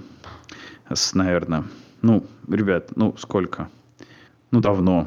Года, наверное, с 2007 Вот. И, короче, я всегда страдал от лагов. Всегда, короче, все тормозит, э, залипает этот курсор дурацкий. Вот, все, короче, подсветка, э, автокомплит тормозит, все лагает, повисает. И, в общем, я, короче, купил новый компьютер недавно, полгода назад, с 64 гигабайтами памяти. И, в общем, я обнаружил, что ничего не тормозит идея работает просто прекрасно. Вот что, оказывается, было нужно. Ну, все я все доб... проблемы решены. 13 лет страданий, и вот всего лишь 64 гигабайта памяти оказалось решение. Ну, Алексей, они сейчас выпустят новую версию, не переживай. Ну, я добавлю, что, что вот я, когда перешел на MacBook этого года с 2014, у меня такие же ощущения были, потому что как бы, хотя вроде по бичмаркам там машины отличаются, ну, не знаю, на 25% по производительности, вот в плане отзывчивости идея стала просто реактивной по сравнению с тем ноутом. А, и вот я еще тут такое как бы начал наблюдать за собой, что меня очень как-то иногда, ну, как бы какие-то лаги начинаются, и я долго не мог понять, почему. И сейчас у меня такое подозрение, что это вообще э, какие-то лаги, связанные с э, клавиатурой, а не с... А, ну, то есть не с программами, то есть как бы с обработкой ввода компьютера, то есть может операционка как-нибудь начинает э, что-то по-другому делать и еще что-нибудь такое. То есть у меня было как бы иногда подозрение, что типа в, термо, в терминале, когда текст набираешь, типа, ну, он быстрее печатается, чем э, когда гуишный и Макс. Вот. Но потом я начал э, подозревать, что это все-таки связано с чем-то другим, потому что как-то, ну, как бы нестабильная эта разница по лагу от ввода именно. Мне, мне кажется, 2017, ну, конец 2017 года, Мак, и, э, ну, у меня нету проблемы с лагами. То есть и случилась некоторая причина... Ну, в общем, я по другой причине теперь меньше использую идею. У меня... Я обычно открываю несколько окон идеи, и все как бы работает. И с учетом всего вот этого, ну да, конечно, оно может подтормаживать иногда. Ну, тебе надо закрыть э, все окна, там, ну, раз в недельку надо сделать это. А так, в принципе, все нормально. Ну, предлагает, если там что-то, какой-нибудь шапля за код а, запилил, но это ожидаемо. Metals, я уверен, тоже сломается, либо вообще ничего не подсветит. А А тут, короче, случилась фигня, что когда ты открываешь несколько окон а на маке, и потом закрываешь одно, ну, одно из окон идеи закрываешь, оно не закрывается. Блин, меня это так бесило, пипец. Ты открыл три проекта или четыре проекта, и один из них закрыл. И в логе она пишет, что она попыталась закрыть окно, но крашнулась в этот момент, и у тебя просто висит пустое окно. С ним ты сделать ничего не можешь. Просто ничего. И у тебя висит это окно, и оно мешается для быстрого переключения, и постоянно тебе мерцает. Из-за этого тебе надо брать полностью, килять идею и заново ее стартовать. Я просто не вынес. И после этого я установил Community Edition, и там это стало по какой-то причине случаться, ну, в пять раз медленней. Э, в, пять, в пять раз меньше. А, и вот, вот так я съехал с Ultimate на Community. А я вот сейчас думаю как раз Ultimate купить, потому что э, хочу этот CSS и JavaScript, чтобы работали. Очень напряжно альтабаться постоянно из, из VS Code. Это у меня? Э, вроде ничего не было. Ничего, ничего нет. нет. Значит, у меня тут что-то плохое случилось. А, а расскажите, пожалуйста, те, кто использует Visual Studio Code для скалы, у вас вообще вот, вот какой паттерн использования? То есть вы открываете код, пописали его, вы его там компилируете, где вы запускаете тесты, как вы коммитите, как вы смотрите дифы. А, то есть какие, какой у вас набор инструментов? Потому что я вот могу рассказать, что у меня в идее, я делаю все в идее, кроме того, чтобы закоммитить. А, коммичу я все с консоли, а, но все дифы смотрю в идее, а, что там еще делаю? А, компилирую в идее, тесты запускаю в, в идее. А, но с гитом, в общем, все, все, что связано там с ветками и с комитом, это я все делаю в консоли. Но для всего остального идея ок. А если я перееду на Visual Studio Code, а, как, как это будет? Ну, это, видимо, вопрос Гриши.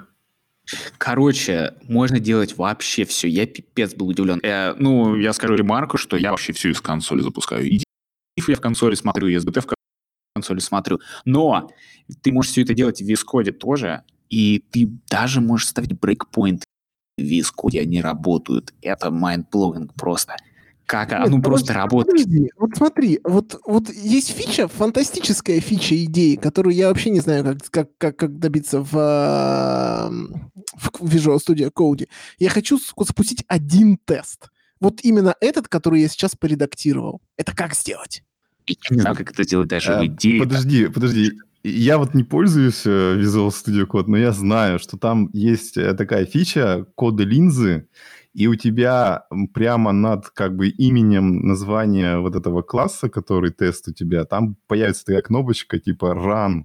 Ты нажимаешь ее, и что-то произойдет. Но я не знаю, что я не пробовал. Точно. Слушай, оно, оно работать будет. Оно, знаешь, что? А у тебя Code, все идея его VS Code была. Я думаю, что ты из питона стырено. То есть а, ты можешь даже... Ну, знаешь, вот эти джуперские ноутбуки?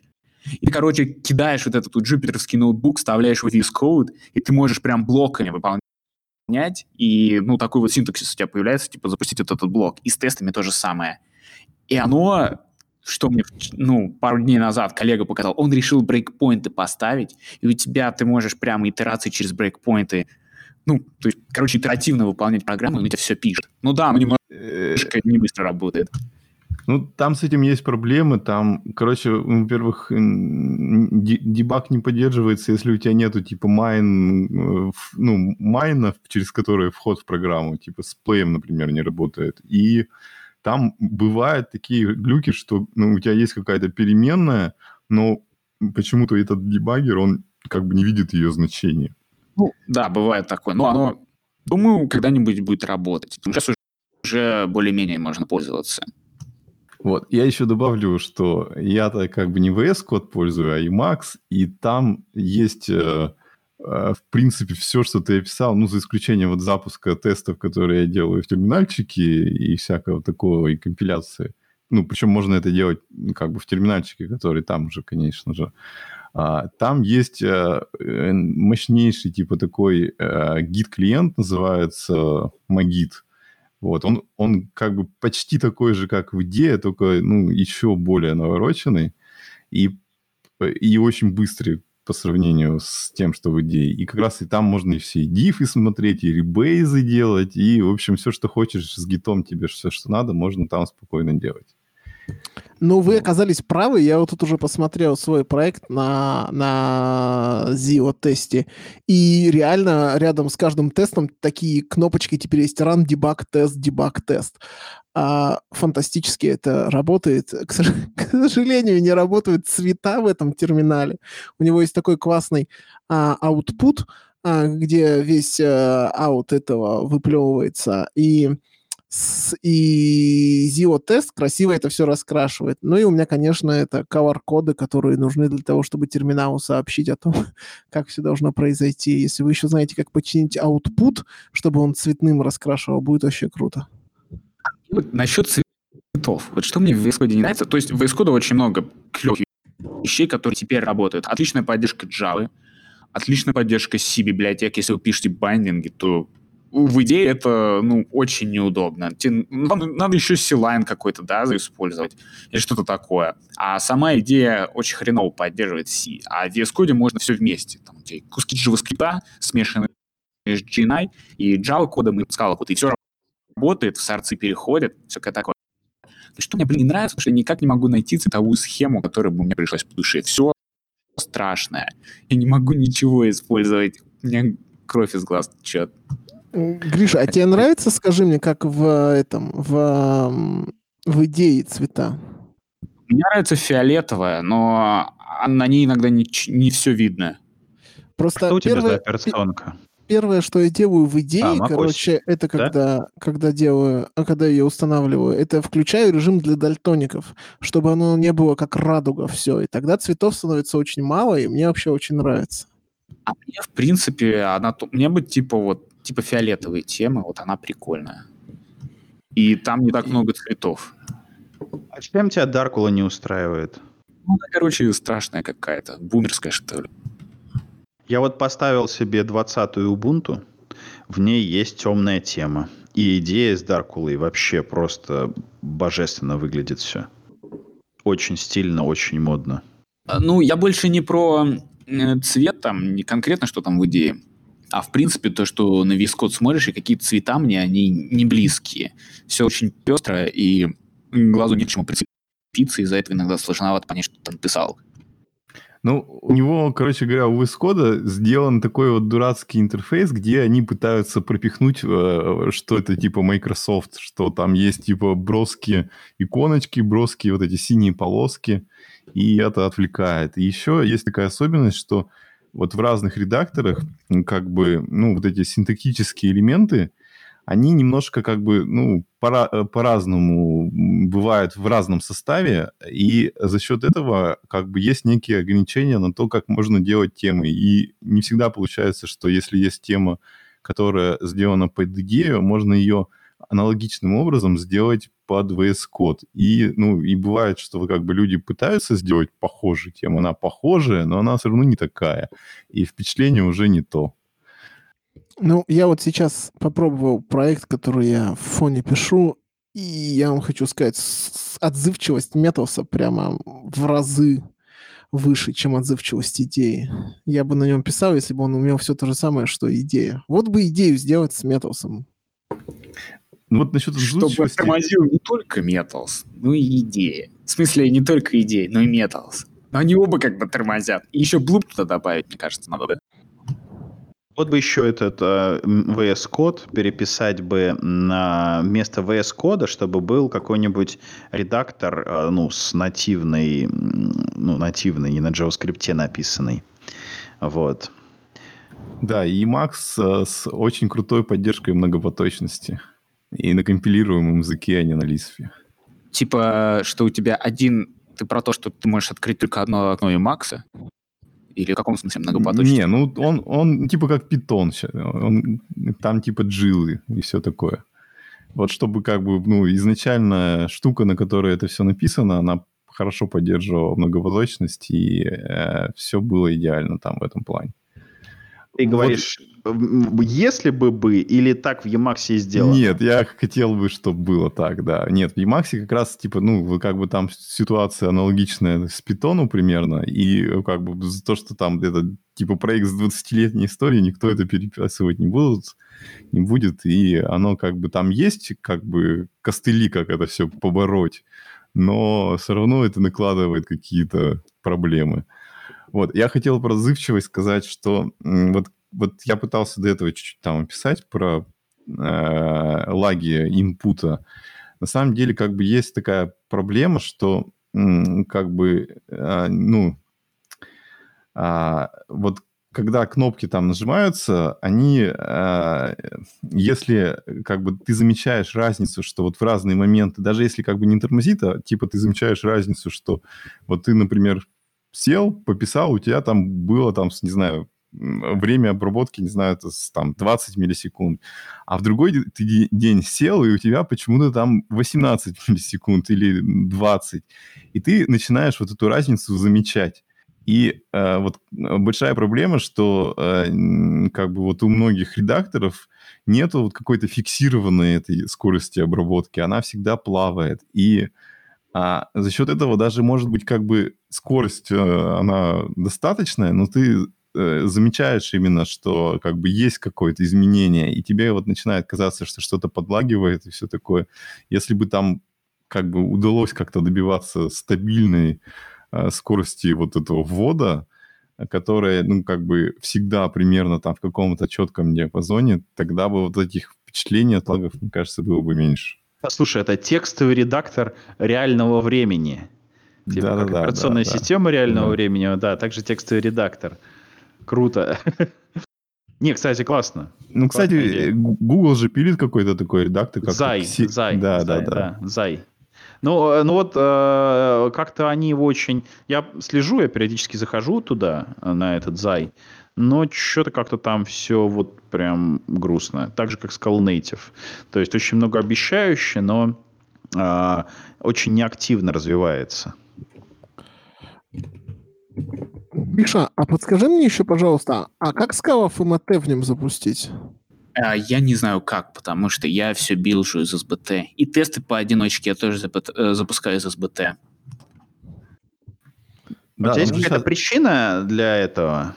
Или просто ты так я, тебе так нравится? Я просто не хочу запускать SBT. Вот эта штука внутри себя все запустила уже. Я вот смотрю, она запускает. А, там есть хороший shell, SBT shell внизу есть, и ты можешь туда запустить твою Scala FMT команду. Леша, скажи, пожалуйста, вот ты запускаешь все из идеи, да? А, а как ты делаешь... Вот смотри, вот у тебя, например, есть какая-нибудь э, фаза компиляции, да, а перед ней нужно сгенерировать сорцы например, там протокол буфера. Или надо сгенерировать какой-нибудь JavaScript, откомпилировать, еще какая-нибудь дрянь. Вот как ты это вот решаешь? Ну, во-первых, я, так, я таким не занимаюсь, ну, так получилось.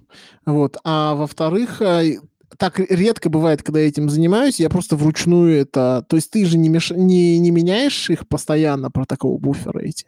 То есть у тебя там иногда бывает раз в полгода задача, которой ты занимаешься неделю, в которой ты что-то поменяешь протокол буфера. В эти моменты, конечно, я запускаю, э, запускаю так, как надо, из той тулы, которая умеет генерить это как часть билда. Но чаще всего, когда когда ты пишешь бизнес-логику или когда ты пишешь тесты, тебе вот это вот все делать не нужно. Просто порой бывает так, что ты забываешь, что как бы оно там, ну, то есть ты что-то ну, поправил, именно и поэтому забыл, и, и удивлен, почему. Именно поэтому в самом конце я всегда все тесты и все запускаю из родной build tool ы. Ну и там code review tool, которым вы пользуетесь, а наверняка должен поддерживать, э, ну как это вот, э, build всего на своей стороне сам и запуск интеграционных тестов как часть, э, как часть э, pull реквеста он, если что, подстрахует. Вот. И я поэтому, возможно, по этим причинам, возможно, просто по легаси, потому что раньше, когда только начинал пользоваться скалой, скажем так, идея хоть и компилировала, но э, компилировала не совсем корректно. Ну, то есть то, что скомпилировалось в идее, или то, что не скомпилировалось в идее, не факт, то, что будет скомпилировано или не скомпилировано SBT. Это типа сродни тестам в консоли SBT. Консоль ты тоже, она имеет свою реализацию, и там что-то свое. Вот, и может быть поэтому, может быть, не знаю почему я, короче, немножко дифференцирован в плане э, где писать код и где запускать тесты, и где с LFMT пускать. И зато это позволяет легко переключаться между редакторами. То есть э, переключиться между идеей и VS кодом, никаких особых проблем не вызвало, потому что я только запаривался над тем, чтобы VS Code переходил, ну, то есть чтобы все переходы по ссылкам, по указателям, какие-то tool ы рефакторинга, все работало, а тесты и компиляцию я и так из консоли пускал. Diff ы я из консоли делал. Короче, был достаточно просто. А там кто-то вот про build server protocol создавал карточку. Это что? А мне кажется, это я создал. А, ну, ну давай, да. давай, тяни. Вот. А ну, в чем суть карточки? Была же конференция Scala Love, и а, на ней выступал Юджин Якота.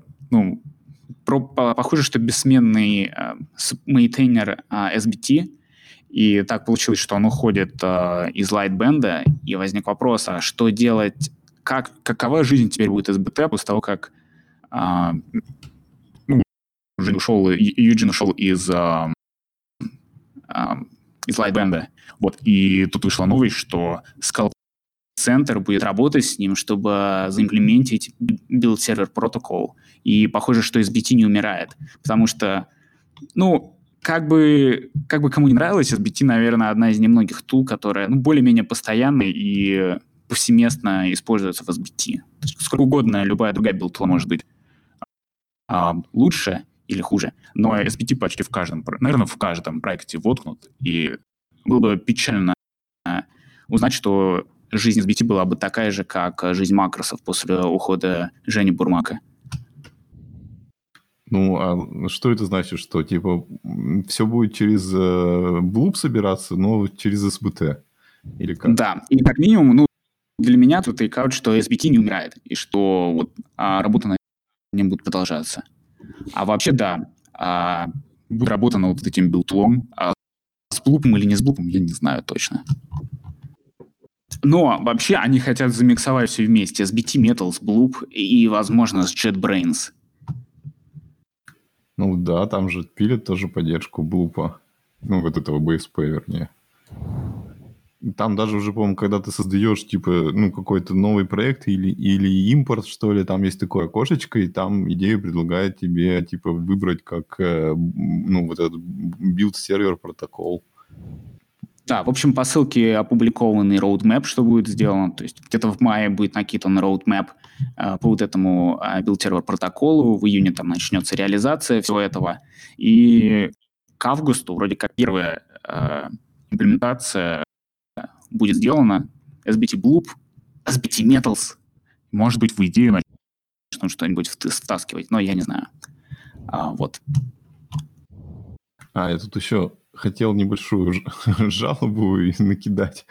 Э, короче, вот мы часто говорим про то, что там, ну, как бы в других языках все круто и хорошо, в скале плохо. А, и вот я тут решил такой попробовать популярный проект э, для питона под названием Anaconda. А, и, а, короче, ну, поскольку я использую типа Fish Shell, э, оказалось, что э, там, хотя вроде как бы заявлена поддержка а, этого фиша, во-первых, она там типа сразу не работает, нужно сделать пару дополнительных команд перед использованием этой анаконды. А, и, короче говоря, она, ну, на самом деле не работает. Ты, типа, делаешь команды, а оно, оно может, у кого-то работает, но не у всех. И оно не активируется. И вот я такой, типа, ну, помучился, помучился с этим, э, пошел типа на GitHub, нашел там тикет, там уже кто-то жаловался, и там типа авторы этой анаконды такие советуют, ну типа есть команда типа включить-выключить, если не помогает, перезагрузите компьютер. Вот. Э, и, и я такой, как бы, ну там кто-то возмущался уже в этом тикете, что что-то как-то не очень решение. Вот. И я такой, ну, попробовал сделать так. Она действительно, вот эта команда там, типа, включить-выключить, а, помогает в простом случае, когда у тебя вот это одно окружение питона. А если ты там создал несколько, она не работает. Ну, я пишу этот тикет, типа, вот так-то не работает. И на следующий день этот тикет закрывают закрывает какой-то чувак, который, ну, типа, к разработчикам этой анаконды не имеет отношения. Он говорит, ну, типа, раз они, типа, советуют э, перезагружать компьютер, то, наверное, им пофиг э, на эти все issue, и вот, типа, я закрываю поэтому тикет. Вот, вот так вот бывает печально э, в open source. Ну, Кондо так себе на самом деле. Вот. Ну, это же прямо такой мега раскрученный проект. А ну да, оно даже под виндой работает. Ну, вот, видимо, под виндой работает, а под другими системами не очень. Ну что, будем, наверное, закругляться. Мы вроде час 53 записали по моему таймеру. Ой, что-то у меня картинка от Алексея замерла. Я а. замер.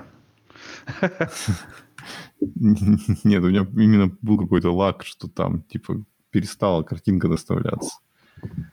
А, так, ну ладно, это был какой 82-й выпуск. А, с вами был, а, значит, сначала с нами был еще Вадим, потом он убежал, а остальные все досидели до конца. Да, с вами был Алексей из Берлина. Из Орла. А Григорий из Филадельфии. И Евгений из Екатеринбурга. Всем пока. Заходите в наш Дискорд. Что там, пишите в Твиттере. Ну и все.